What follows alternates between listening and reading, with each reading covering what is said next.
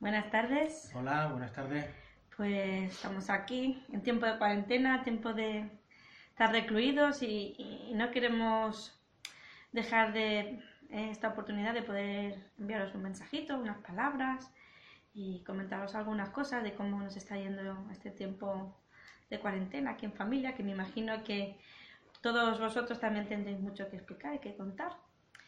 Y queremos en esta tarde pues eh, mandaros muchísimos besos, muchísimos abrazos, mucho ánimo, que, que, esto va a pasar, que esto va a pasar y, muy prontito, muy prontito vamos a poder estar abrazándonos juntos otra vez, dándonos besitos y dándonos muchos achuchones. Pues sí. Y aprovechando la oportunidad, quería, quería comentaros que vamos a tener una iniciativa, vamos a echar adelante una iniciativa, porque tengo una inquietud interna desde, que comenzó todo esto, eh, tengo una, inquietud y va a más. De hecho, cada vez que se van sucediendo todo lo que está pasando, pues va cada vez a más. Hay un texto en la palabra que es Proverbios 11:14, en el que afirma que en el consejo de muchos está la sabiduría. ¿Por qué os comento esto? Porque cuando mmm, comenzó la serie de Habacuc, eh, yo estuve consultando con varios hermanos sobre qué temas tratar en la iglesia y cómo, cuál, sería un poco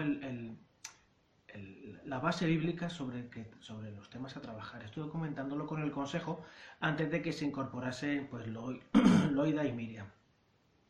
Y de alguna manera todos coincidimos en que Habacuc eh, iba a ser el libro en el cual nos íbamos a, a, a, centrar para tener toda una serie de predicaciones. Porque el libro de Habacuc es un libro en el que, como ya he comentado en varias ocasiones, es un libro muy, que parece que eh, si, lo hubiésemos escrito en cualquiera de los periódicos de hoy, lo veríamos, escrito, lo veríamos y nos parecería muy actual. Creo, hermanos, que eh, el, liderazgo de la Iglesia también está para, de alguna manera, ayudarnos a todos a entender los tiempos y cómo el Señor nos está eh, guiando a entender, nos está guiando a, a, a poder no, no solo sobrellevar esto, y no solo a superar esto, sino realmente a que este proceso sea un tiempo mmm, de reencuentro con el Señor, de análisis y de poder reencontrar incluso con nosotros mismos un tiempo eh, que por H por B eh, está, eh, lo, hemos dejado, ¿no? Por las actividades, etc. Hay un, hay un texto también en, Primera de Crónicas que nos, que nos habla de un, una tribu, Primera de Crónicas, capítulo 12, versículo 32, que lo voy a buscar muy rapidito para que esto no se haga muy extenso. Primera de Crónicas, capítulo 12, versículo 32, que nos habla de los guerreros que tenía David y eh, habla de que la tribu de Isaacar tenía 200 jefes y todos sus parientes bajo sus órdenes. Eran hombres expertos en el conocimiento de los tiempos, que sabían lo que Israel tenía que hacer. Una de las características que yo creo que el, liderazgo de la iglesia debe de tener es saber entender los tiempos para que entre todos podamos eh, saber guiar a la iglesia hacia el, el, el, objetivo, el propósito por el cual el Señor la tiene aquí. No solo para predicar el Evangelio, que sí, pero para ir un paso más allá, para dedicarnos a aquello para lo cual Dios ha diseñado la iglesia Tarsis.